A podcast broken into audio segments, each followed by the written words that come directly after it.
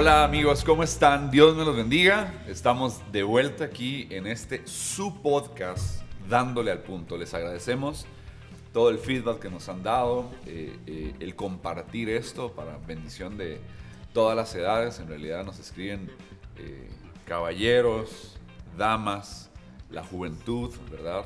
Y, y estamos muy agradecidos por, por la retroalimentación que ustedes nos han dado y también el amor y el cariño y por ser pacientes con cada uno eh, eh, de nosotros. Les saluda el pastor Dan Álvarez, ¿sí? de la iglesia más feliz de Costa Rica, junto con Luis Palomo, nuestro director creativo. Y hoy tengo eh, no solo el honor de continuar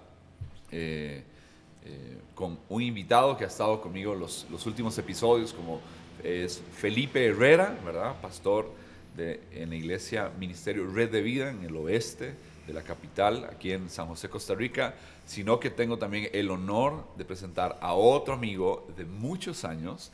Él es el pastor de la iglesia Oasis eh, en Santo Domingo de Heredia, ¿sí? Santo Domingo de Heredia. San Miguel, San Miguel de Santo Domingo. San Miguel de Santo Domingo de Heredia. Eh, eh, él es Eduardo Vargas y creo que tenemos una amistad de de muchos, de muchos, muchos años, eh, ingeniero, ¿ah? ingeniero, pero por, de no sé, más de 20 años ya, más, de dos décadas, eh, eh, pastoreando en diferentes áreas. Recuerdo una de las de mayor impacto, donde hizo locuras, una generación llamada GX, ¿sí? GX, donde tengo muchas memorias con respecto a esto. Eduardo con un corazón siempre para la juventud, eh, eh, dándolo eh, todo, ¿verdad? Para, para ellos, los famosos congresos discípulos, ¿verdad? Que marcaron una generación después de todo lo que había sido un movimiento que, que, que existió hace, no sé si 25 o más años, como lo fue, ¿cómo se llamaba? Juvenil, aquel Fuerza Juvenil, ¿verdad? Y después Dios levantó a, nuestro amigo, ¿verdad? Con, con un equipazo eh, eh, para impactar a la juventud. Y una de las cosas que uno eh, ve con respecto a los jóvenes, nosotros, siendo jóvenes, son las batallas. Estamos en la serie Ingobernable. Me gustaría que saludaras, Edo, primero, ¿verdad? Y, después empezamos a darle a, a este gran tema. Sí, un saludo a toda la gente que está conectada en el podcast, ¿verdad? Dándole en el punto siempre, ¿verdad? Al asunto y este, pues sí, estamos muy contentos de poder compartir con ustedes un poco y aprender también de, tan importantes amigos de años, de muchas batallas personales, públicas, ¿verdad? Pero hemos estado aquí eh, firmes por la gracia del Señor y creo que todos redescubriendo qué es lo que Dios tiene para nosotros, ¿verdad? En esta temporada. Así que estoy muy contento de estar aquí, me siento muy cómodo y esperamos que esto pueda bendecir mucha gente. Buenísimo. Felito. Sí, saludar. Otra semana sí, Sí, buenísimo. Y qué, bonito seguir compartiendo, seguir hablando de cómo Dios ha manifestado su gracia en nosotros a pesar de nosotros mismos y, no aquí a seguir dispuestos a hablar, a abrir el corazón, a contar y también a que Dios traiga consejos, sabiduría, aliento, ánimo, eh, todo el deseo. Más bien gracias por permitirme estar aquí de nuevo. Esa ha sido nuestra, nuestra oración previo a, tener todo este espacio. Eh, dedicado a poder llegar a las personas que sabemos están luchando, están batallando y quieren escuchar la voz de Dios a través de gente imperfecta, pero eh, lavada y redimida, ¿verdad? Por, el, por, la obra de Jesucristo en la cruz del Calvario. Eh, en las semanas pasadas he estado hablando con, con Felo, abriendo bastante el corazón. Él, él ha contado, ha ampliado, ¿verdad? Eh, fue como agarrar el bisturí y decir, eh, eh, esto es, eh, ha sido mi trayectoria. La serie Ingobernable trata en, plenitud, en esencia, con, con, el tema de la sexualidad. ¿okay? Y, antes de, de, hacer otras preguntas y otros episodios con la compañía de ustedes, la sabiduría de ustedes, la experiencia, me gusta y, creo que esa ha sido parte de, de, la dinámica de, la iglesia que pastoreamos, Gaby y yo, junto con, con, nuestro equipo es abrir el corazón, tener esa vulnerabilidad donde la gente sepa que puede llegar a un lugar seguro y, que sea como Alcohólicos Anónimos, ¿verdad? Alcohólicos Anónimos, me llamo Felipe y soy alcohólico. Eh, me llamo Eduardo y soy alcohólico, ¿verdad? Entonces llega el diputado, llega el abogado, llega el médico, ¿verdad? Y levantan su mano y yo soy el doctor tal y soy eh, alcohólico. Eh, la idea es llegar a las iglesias y decir, y me llamo Dani, soy pecador y estoy batallando con esto. Y que nadie te vea con un tema de superioridad, ni que vea que sus pecados son mejores que los tuyos, sino que todos entramos en este redil y hay un príncipe de los pastores que ha mostrado misericordia. Tu historia, Edo, ¿cuál es tu historia con respecto a esta de las áreas, tal vez, que no hablamos muchas veces y la gente desconoce de nosotros eh, eh, eh, y, y jamás visualiza porque nos ven en una tarima, nos ven eh, alabando al Señor, predicando la palabra, teniendo fines de semana de poder y, declaraciones. Y, eso es usualmente lo que la gente se lleva. Pero tenemos historia, eh, tienes 43 vueltas por la gracia del Señor. Y esto, eh, estas cuatro décadas, estás subiendo tu quinto piso. ¿sí? Vas, por, esa, por esa tarimita ahí. ¿Qué hay de Eduardo? ¿Qué, dicen los, los, años pasados? No, queremos traer de una mala manera, sino contar eh, eh, victorias, pero también cómo la luchaste y, cómo fue tu experiencia en todo el tema del área de la sexualidad. Sí, claro, nosotros creo que Dios tuvo misericordia de nosotros en los años en que crecimos, en nuestra juventud, en nuestra adolescencia digamos, siento que en el contexto cristiano, porque en que nosotros crecimos y en familia pastoral, eh, fuimos jóvenes hasta cierto punto guardados, ¿verdad? Muy enseñados en la Biblia y muy apartados para Dios, en, ¿verdad? Entre comillas, no sé si eso lo entiende la gente, pero eh, digamos, fuimos como muy más, muy de iglesia, muy metidos, pero cuando eh, nosotros despertamos a, ciertas cosas de nuestra edad, ¿verdad? De, las circunstancias que vivimos. Eh, muchas veces reaccionamos y empezamos a tratar de descubrir cosas que aunque nos educaron muy bien en muchas áreas, no nos las comentaron o no aprendimos, ¿verdad? Y entonces en esos procesos de crecimiento y de conocer otra gente, y rodearse, yo le doy gracias a Dios que no haya Facebook en mi adolescencia. Mm ni, ni, Instagram, ni redes sociales y tantas cosas que me hubieran publicado en videos, ¿verdad? Y cosas que podrían haber pasado.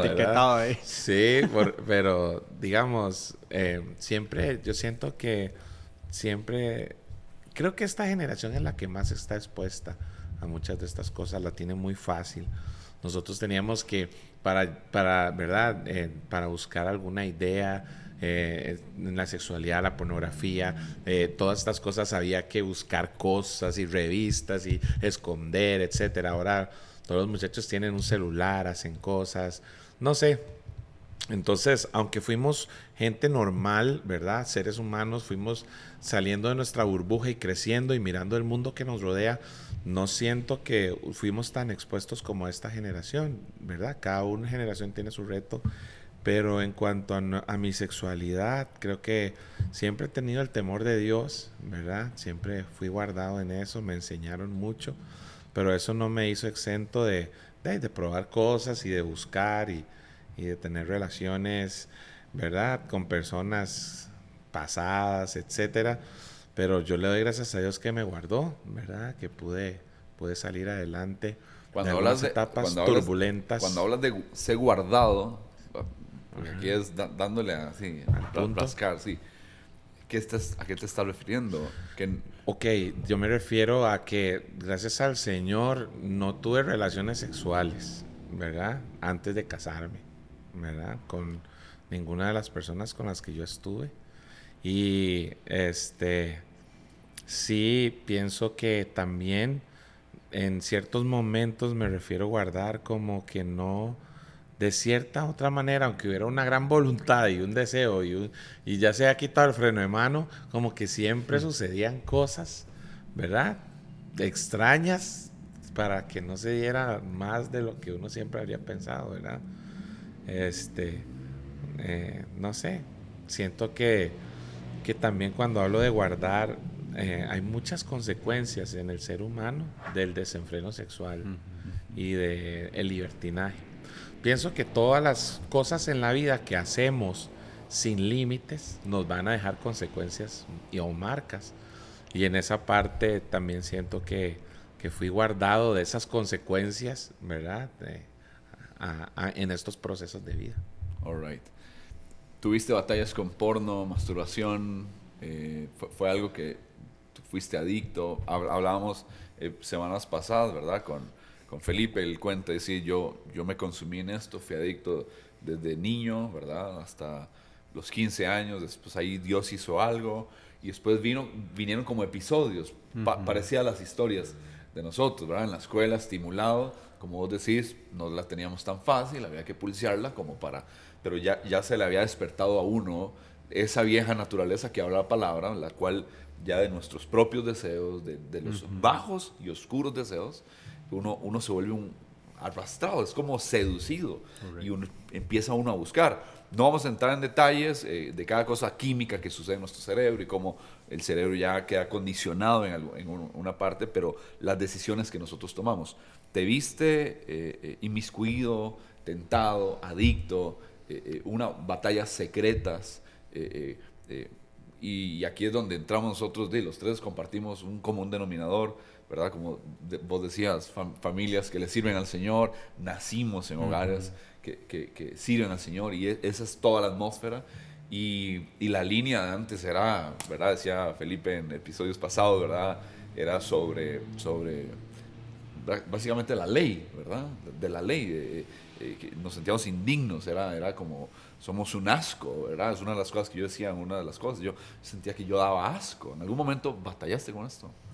Yo nunca o sea, no sé cómo se definirá la adicción, ¿verdad? Pero no, no creo que haya sido adicto, pero sí caí muchas veces en esto, ¿verdad? tuve momentos, picos en, en mi vida que estuve ahí, pero no sé, no siento que haya sido adicto, como que algo que me controló, que yo todos los días estaba en eso. No fue tanto de esa manera, pero sí fui expuesto a eso y y también hasta el día de hoy, creo que es un área en la cual me tengo que cuidar mucho, ¿verdad? En, en, las horas, digamos, es que ahora están diferentes, ¿verdad? Cuando eran jóvenes, pero en las horas de, del teléfono, del televisor, de las conversaciones, me va a entender todas estas cosas. Eh, siento que es un área que le tengo mucho respeto y cuidado, ¿verdad? No, siempre una de las cosas que, que Pablo dice, ¿verdad? Me, me, marcó, me marca a mí porque él dice que yo golpeo mi cuerpo, o sea, no, no es que él se está dando, ¿verdad? él dice que yo golpeo mi cuerpo y, y lo pongo por siervo, ¿verdad?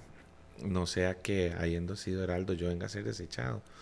Muchas veces nosotros hemos llegado a pensar que lo que hemos logrado en el pasado es un seguro para que en el futuro estemos bien, pero en Cristo no es así, ¿verdad? Lo que usted logró en el pasado seguirá siendo su pasado y que todos los días hay que levantarse y, pelear esa batalla. Qué, qué, importante hacerlo lo que morir, hacerlo morir. Eh, sus luchas actuales. Yo, yo pienso que en esa misma línea, digamos, si uno tiene un viejo hombre, e, ese viejo hombre está ahí. todos los días hay que matarlo, porque yo puedo volver a ser el mismo. Entonces, ¿con qué lucho? Con lo que yo era, ¿verdad? Con lo que yo fui. Nada más que ya no me controla, porque en, en el Señor encontré libertad, herramientas y es algo en lo que tengo que dar mantenimiento. Porque si me creo firme, como decíamos en el, en el, en el, episodio pasado, si yo me creo que ya me di de alta, que ya me gradué, que estoy glorificado, de mejor me voy para el cielo, ¿verdad? Pero no estamos en ese momento de la vida. Todavía el Señor no ha venido por nosotros, todavía no, no hemos sido transformados. Y hasta el día en que muramos o el Señor venga, seguiremos lidiando con impulsos, con deseos eh, y con, con, con las ganas de volver a ser el mismo de antes. Y, es ahí donde uno necesita desarrollar esa dependencia del Señor, del Espíritu Santo, de su palabra todos los días, de ir al espejo, porque la, la, palabra de Dios es ese espejo donde usted empieza a leer y dice, uy, mira, es verdad, esta área tengo que trabajarla más, aquí necesito luz, aquí hay tinieblas. Y viene esa confrontación del Señor a la vida de uno, eh, donde definitivamente uno necesita todos los días morir, hacer morir lo terrenal en nosotros. Yo, agradezco, bueno, número uno, que, que, hayan aceptado la invitación, ¿verdad? Para participar de esto. Creo que, eh, de hecho, esta es de las series que la gente más ha pedido que por favor se hablen de estas cosas, porque es una de las grandes luchas de todos nosotros. Y algo que me gusta de la vulnerabilidad eh, eh, con que ustedes hablan es, tengo que seguir cuidándome. Edo, ¿cómo te estás cuidando? Felo, ¿cómo te estás cuidando? Yo quiero decirles... Parte práctica. Sí, yo quiero decirles que mm, una de las cosas de las que yo me cuido, además de las reglas que uno tiene como morales, ¿verdad? Así que de respetar a las personas, etcétera, es que yo me cuido del cansancio. Porque muchas veces cuando he estado muy cansado, como que tiendo a intentar como despejarme y hacer cosas y cansado uno no ve con claridad, ¿verdad? Lo vemos en la isla montones de veces. Que personas cansadas toman decisiones erróneas que los desvían de su propósito. Y este, vivimos en un mundo como muy que cuando nos envolvemos en él, ¿verdad? En el trabajo, en los chicos, en la casa, en los pagos, en esto, nos envolvemos como que llega un momento donde uno dice, hey, necesito despejarme. Y, eso pasa en todos los trabajos, en todas las personas. Y, ese despejarse muchas veces termina siendo, eh, ¿verdad? Eh, cosas que en realidad no nos convienen, pero nos gustan. ¿verdad? Y nos, nos relajan con consecuencias negativas, ¿verdad? Entonces, yo eh, he tomado mis decisiones, obviamente espirituales y, y, todo, pero también personalmente, cuando yo me siento fundido, así cansado, eh, tomo mis espacios, pienso, ¿verdad? Le hablo a mi esposa, le digo, me siento cansado, estoy como harto, me va a entender.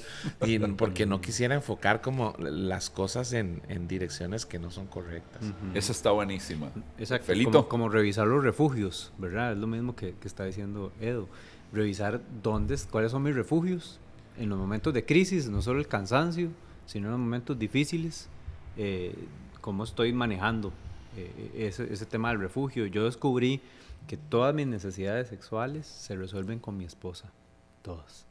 Todas. Entonces, Satanás cuando uno se casa, que, que, son, que hablamos de noviazgo y la etapa adolescente, pero cuando uno es adulto y uno se casa, la tentación ahora más bien es no tener relaciones sexuales.